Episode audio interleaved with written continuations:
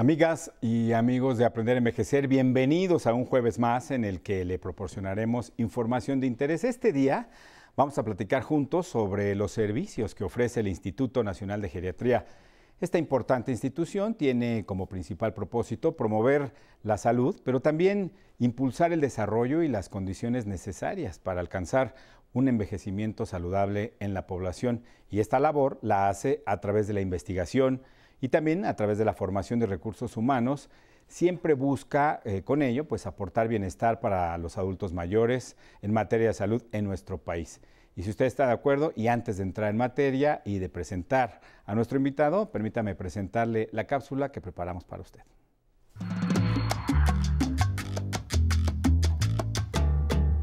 Fomentar y fortalecer una cultura de respeto, cuidado y trato digno a los adultos mayores es importante. Con este propósito, la Asamblea General de las Naciones Unidas puso en marcha la estrategia denominada la década del envejecimiento saludable 2020-2030. Esta iniciativa mundial a la que se sumó México busca que las personas adultas mayores sean consideradas de manera central en las políticas públicas de los países firmantes para que reciban mejor atención y cuidado. Este día en Aprender a Envejecer hablaremos sobre los servicios que ofrece el Instituto Nacional de Geriatría, encaminados a cumplir con estas metas impulsadas por la ONU. Conoceremos los esfuerzos que ha puesto en marcha este instituto, precisamente para dar atención prioritaria a los adultos mayores, en materias como salud integral, nutrición, rehabilitación o apoyo psicológico, entre muchas otras áreas. Para conocer un poco más acerca de los servicios que ofrece el Instituto Nacional de Geriatría, los invitamos a que se queden en Aprender a Envejecer. Comenzamos. Y justo es un gusto darle la bienvenida a Raúl Hernán Medina Campos. Él es médico especialista y él es encargado también de la Dirección de Investigación del Instituto Nacional de Geriatría de la Secretaría de Salud. Así que bienvenido, doctor, a Aprender a Envejecer. Esta es su casa. Muchas veces no se sabe cuál es la función precisa, digamos, del Instituto Nacional de Geriatría, pero ¿qué, le parece si antes de, que nos platique cuáles son los servicios que ofrece, platíquenos un poco cómo estamos en materia de percepción de envejecimiento saludable para entender por qué nació este instituto? Claro, muchas gracias por la invitación en primer lugar. La, eh, la, idea detrás de la concepción del Instituto Nacional de Geriatría hace ya poco más de 10 años fue contribuir justamente a incrementar el bienestar de las personas mayores y a promover un envejecimiento más adecuado. En aquella época no hablábamos de envejecimiento saludable aún, existían otros marcos de referencia, otros modelos conceptuales, pero con el paso de los años eh, y a partir sobre todo desde el año 2015 en el que la Organización Mundial de la Salud lanza su iniciativa de envejecimiento saludable, el instituto se ha sumado a esta iniciativa y eh, el día de hoy eh, mucho de nuestro interés está justamente en promover un envejecimiento saludable y eh, contribuir a que el sistema de salud responda mejor a las necesidades de las personas mayores. ¿Cómo se suma México a esta meta que nos dice de la ONU, esta década del envejecimiento saludable? ¿Y, cómo estamos eh, como país en esa materia? ¿Sí hemos evolucionado en la concepción de la vejez saludable? Sí hemos cambiado nuestra percepción. Eh, esta iniciativa, eh, al ser una iniciativa de la Organización Mundial de la Salud, no es vinculante para todos los Estados miembros, es decir, cada Estado miembro participa en la medida de sus posibilidades y de su voluntad para, para, hacerlo. Entonces, la, la, la, la, idea en la iniciativa de envejecimiento saludable es, por un lado, promover la preservación de la capacidad funcional de las personas mayores, por otro lado, mejorar la respuesta del sistema de salud para que satisfaga mejor las necesidades de las personas mayores y por otro lado mejorar la forma de medir y de evaluar los resultados en salud eh, de las personas mayores, así como contribuir mediante la investigación y la generación de conocimientos a, eh, este envejecimiento saludable.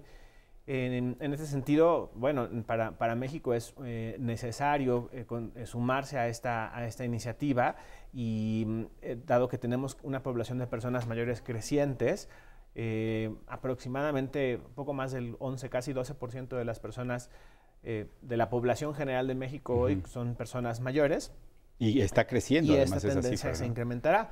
Estimaciones del Consejo Nacional de Población y del propio Instituto Nacional de Geriatría indican que para el año 2050 probablemente una de cada cuatro personas tenga más de 60 años en el país, una de cada cinco quizás cuando, cuando menos, Y esto eh, eh, indica que, México, al igual que muchos de los países de América Latina, ha estado envejeciendo a un ritmo relativamente acelerado en comparación con otros países y que por lo tanto nuestra preparación tiene que ser eh, igualmente intensiva. Justo por eso es importante o relevante, digamos, la formación de buenos o, bien preparados geriatras en una población que está envejeciendo.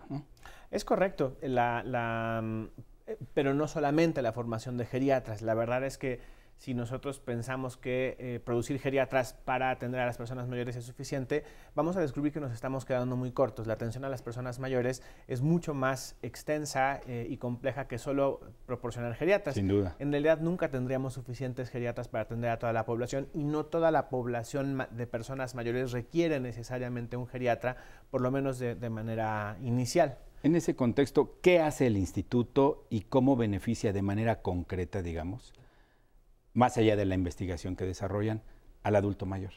Claro, los institutos nacionales de salud, en, general, todos los institutos están regulados eh, a través de la, de, la, de, de, la, Secretaría de Salud y tienen tres funciones primordiales. La primera de ellas es la eh, actividad asistencial, la segunda de ellas es la investigación o generación de conocimientos en la materia de especialidad del instituto. Y la tercera es contribuir a la formación de recursos humanos especializados, en lo que no solamente se incluyen médicos especialistas, médicos y médicas especialistas, sino también otras personas profesionales de la salud en el área de la que estamos hablando. El Instituto Nacional de Geriatría por el momento cumple con dos de esos tres em, eh, mandatos, que son la formación de personas especializadas o la formación de recursos humanos en, el área de envejecimiento y la investigación. El proyecto de atención clínica está en desarrollo y esperamos que podamos darles una sorpresa pronto, pero eso todavía no, sucede. Que eso es algo importante porque lo último que está diciendo es muy importante. Muchas veces se piensa que este instituto que es digamos, es muy importante en materia de desarrollo de investigación en favor de los conocimientos este, geriátricos, recibe directamente pacientes y esto no es así. ¿Podría platicarnos sobre esto? Más bien desarrollan investigación. No recibimos personas para atención directa eh, por el momento. Sin embargo, con frecuencia invitamos a personas mayores de la comunidad a participar en estudios de investigación y eso sí es una actividad común. En el momento actual, por ejemplo, tenemos un proyecto eh, que hemos promocionado a través de nuestras redes sociales en el que estamos invitando a personas mayores que utilizan sillas de ruedas a acercarse al instituto porque se está desarrollando un, estudio de, eh, para desarrollar un protocolo de mantenimiento de sillas de ruedas, por ejemplo. Y esto sería importante porque beneficia no solo a personas mayores, sino a cualquier persona que utiliza sillas de ruedas. Em, pero también hemos tenido otras experiencias en las que hemos desarrollado proyectos de investigación probando intervenciones varias para mejorar la salud de las personas mayores. El año eh, pasado terminamos un estudio, por ejemplo, con poco más de 450 personas mayores en las que eh, implementamos un programa de ejercicio y orientación nutricional para mejorar ciertas condiciones de salud en las personas mayores. El programa fue muy exitoso, las personas quedaban muy contentas. Por supuesto, no estábamos dando la atención global a todos sus padecimientos, estábamos invitándolas a participar en este, en, este, en este proyecto. Pero se está incrementando la cercanía que tienen ustedes directamente con la población adulta mayor. Tenemos cada vez más interacción con la comunidad y tenemos una muy buena respuesta. Lo cierto es que eh, las convocatorias que el instituto en general son, son rápidamente atendidas y rápidamente eh, saturadas, tanto para proyectos de investigación como para eh, cursos de, educación presencial y a distancia. Entonces sí, eh, cada vez tenemos una mayor vinculación con la comunidad y buscamos que esto crezca. Antes del corte, que tenemos dos minutos, doctor, platíquenos por favor ¿Qué toman en cuenta para el desarrollo de estos cursos y cómo se da esta capacitación? Que, tengo entendido no es exclusiva para otros médicos, ¿no? También es para la población en general. Sí, en el área de enseñanza tenemos una oferta educativa muy amplia. Tenemos, eh, en los últimos 10 años, en los 10 años de vida del Instituto Nacional de Geriatría, se han generado más de 33 mil constancias de, cursos. Eso quiere decir que 33 mil personas han cursado, bueno, quizás menos porque varias repiten, les gustan mucho los cursos y repiten, pero en total hemos emitido 33 mil constancias de capacitación. Eh, tenemos cursos eh, y oferta educativa en modalidades presencial y a distancia.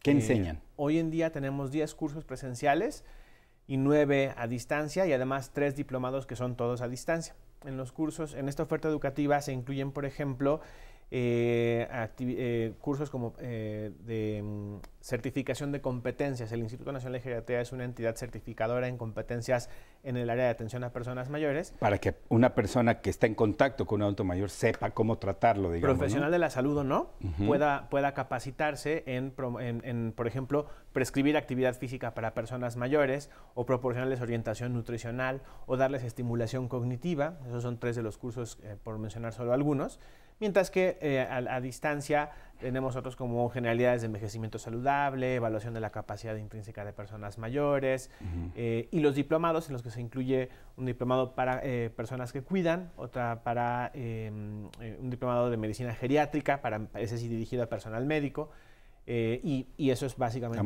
la, oferta. Mucha la información. ¿Qué le parece si retomamos este tema de en qué consisten estos cursos a los que puede acceder, cualquier persona que esté en contacto con un adulto mayor? Después del corte, vamos a un corte y regresamos con usted, doctor. ¿Le parece bien? Por supuesto. Vamos a un corte y regresamos. Porque entonces te asumes como adulto. Y un adulto es una persona eh, sabia, con responsabilidades, etcétera. Y te das cuenta que no eres así. Me doy cuenta que con la vejez soy menos sabio, soy más preguntón, tengo más preguntas que respuestas. y, creo que soy más curioso. Entonces, por ejemplo, en la música veo, veo estudio algo y me, me doy cuenta de todo lo que me falta por aprender.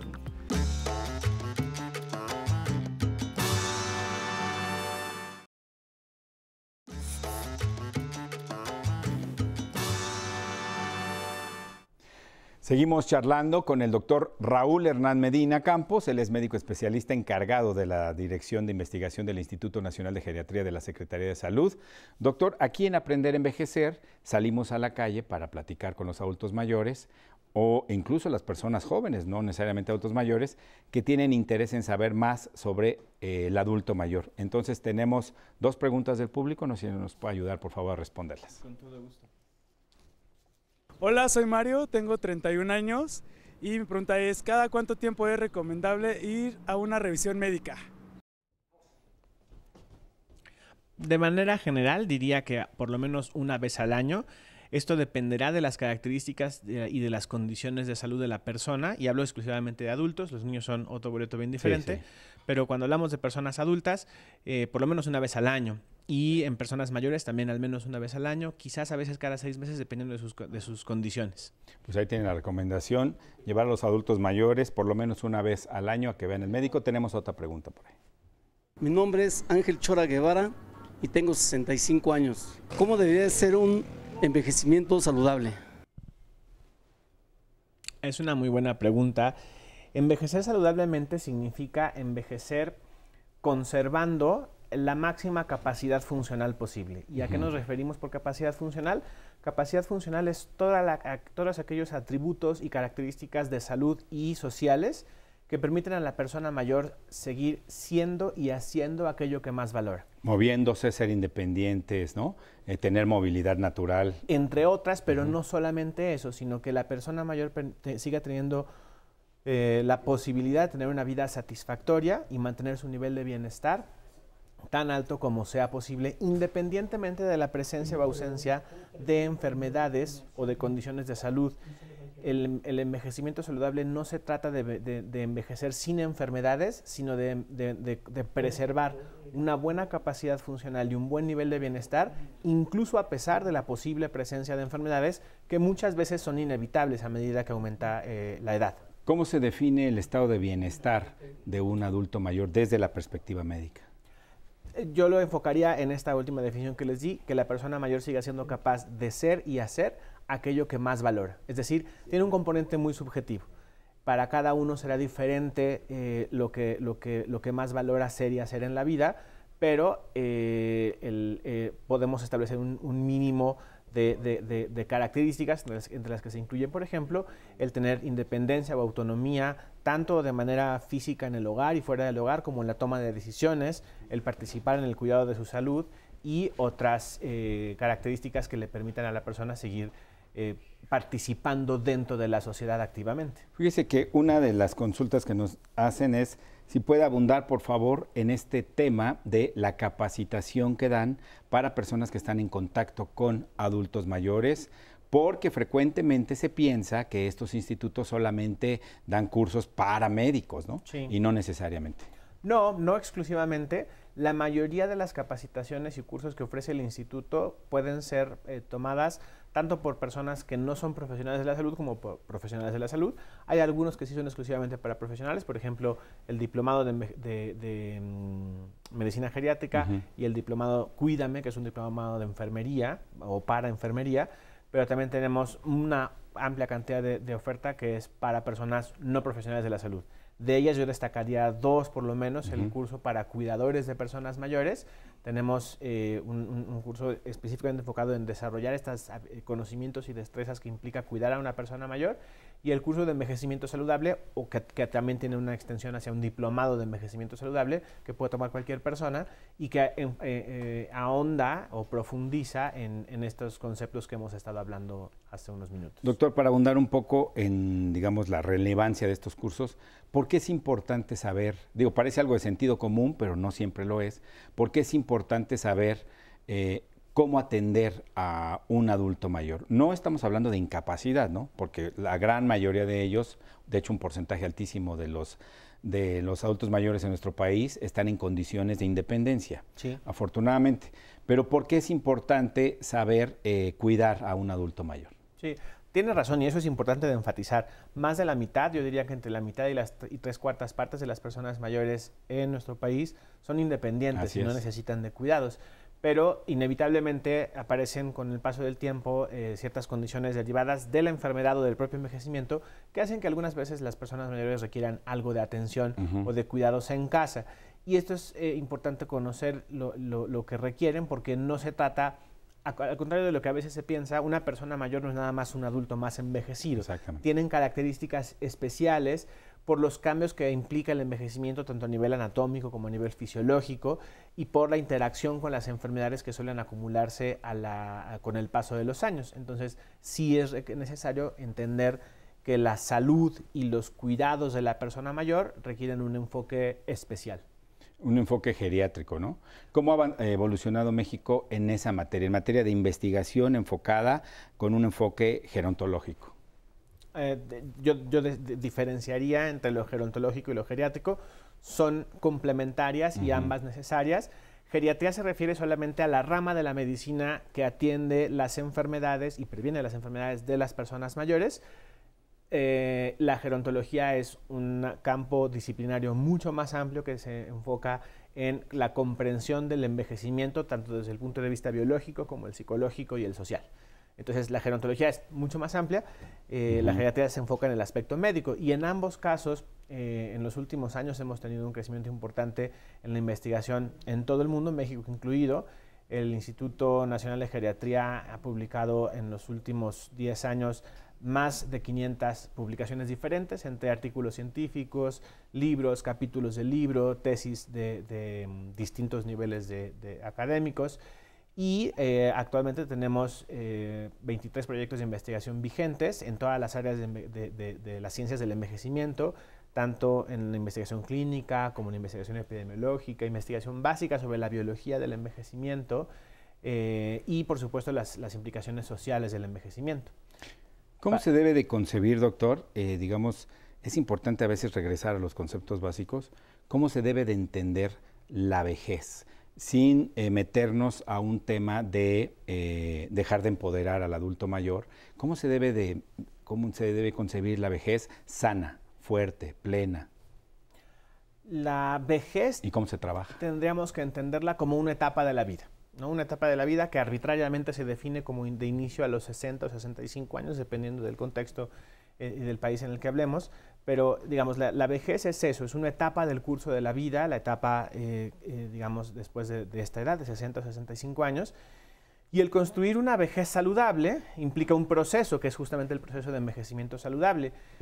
En ese sentido es muy importante entender que lo que sucede en la vejez es producto de todo el curso de la vida. No, lo- la, la vejez, aunque La vida bien- que uno ha sí, llevado, ¿no? Exactamente. Digamos. Si bien empieza en un momento determinado, y insisto, esto es una definición arbitraria, 60 años en México, todos los determinantes y factores que influyen en cómo vivimos nuestra vejez comienzan desde etapas mucho más tempranas. Entonces, todas aquellas cosas que hacemos o que dejamos de hacer en pro o en contra de nuestra salud a lo largo de toda la vida eh, impactan directamente en el envejecimiento. Y envejecer saludablemente eh, implica eh, desarrollar conductas saludables. Yo diría que al menos, al menos, cinco son fundamentales y las conocemos muy bien.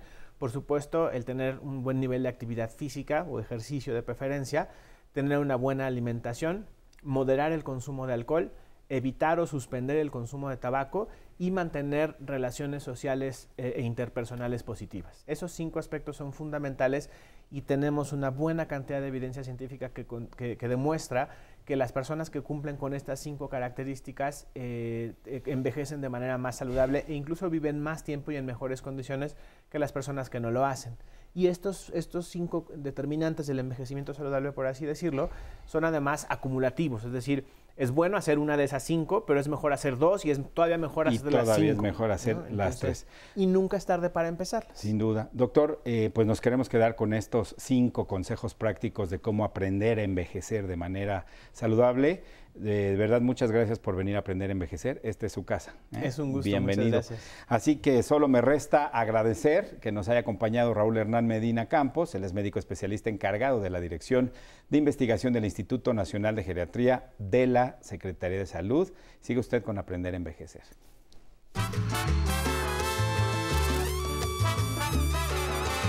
El Museo José Luis Cuevas es un lugar muy interesante para visitar. Ahí usted podrá disfrutar la colección particular del artista mexicano.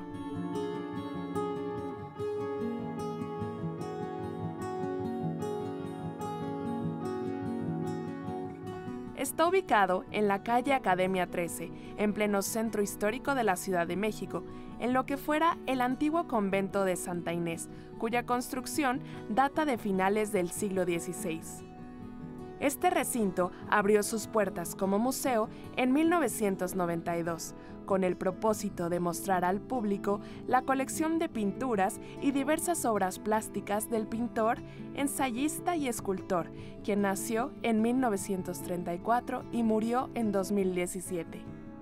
A primera vista, lo más simbólico e impresionante del museo es una enorme escultura de bronce, ubicada en el centro del patio, titulada La Giganta. La Giganta es una obra que mide 8 metros y pesa 9 toneladas. Llama la atención que en la rodilla derecha de la giganta tiene también esculpido un rostro humano. La giganta por sí sola bien merece la visita al Museo José Luis Cuevas. Los asistentes podrán disfrutar de las más de 1.900 piezas exhibidas permanentemente en este Museo de Arte Contemporáneo. Los horarios de visita son de 9.30 a 17.30 horas, de martes a domingo. La entrada general cuesta 30 pesos. Estudiantes, maestros y personas adultas mayores con credencial del INAPAM pagan 15 pesos la entrada. Es un gusto continuar con ustedes en Aprender a Envejecer, como siempre desde la señal del 11. Los invitamos a visitar nuestro blog aprenderaenvejecer.tv. Disfruten navegando y conociendo nuestros contenidos. Encontrarán información de nuestras secciones, así como datos de nuestros especialistas invitados. Vayan a la opción Servicios y Cultura. Ahí les mostramos información de los programas de los jueves que les serán de mucha ayuda. O si prefieren, en YouTube también nos encuentran como Aprender a Envejecer. Conozcan nuestras cápsulas culturales. Solo tienen que ir a la lista de reproducción llamada Cultura. Ahora les compartiremos algunos mensajes que nos envían, como Dolores Mesa, que nos dice muchas gracias por las recomendaciones. Ofelia Acevedo nos dice disfrutar, está disfrutando y excelente programación. María Luz, María Luz Funes también nos dice excelente tema. Y antes de terminar el programa, le recordamos sintonizarnos el próximo domingo a las 11 de la mañana para nuestra emisión dominical conducida por la periodista Patti Kelly. Ahora los invitamos a bailar con Que se corra la bola con el grupo Salzón en Clave. Nos vemos el domingo. pelota a la bola.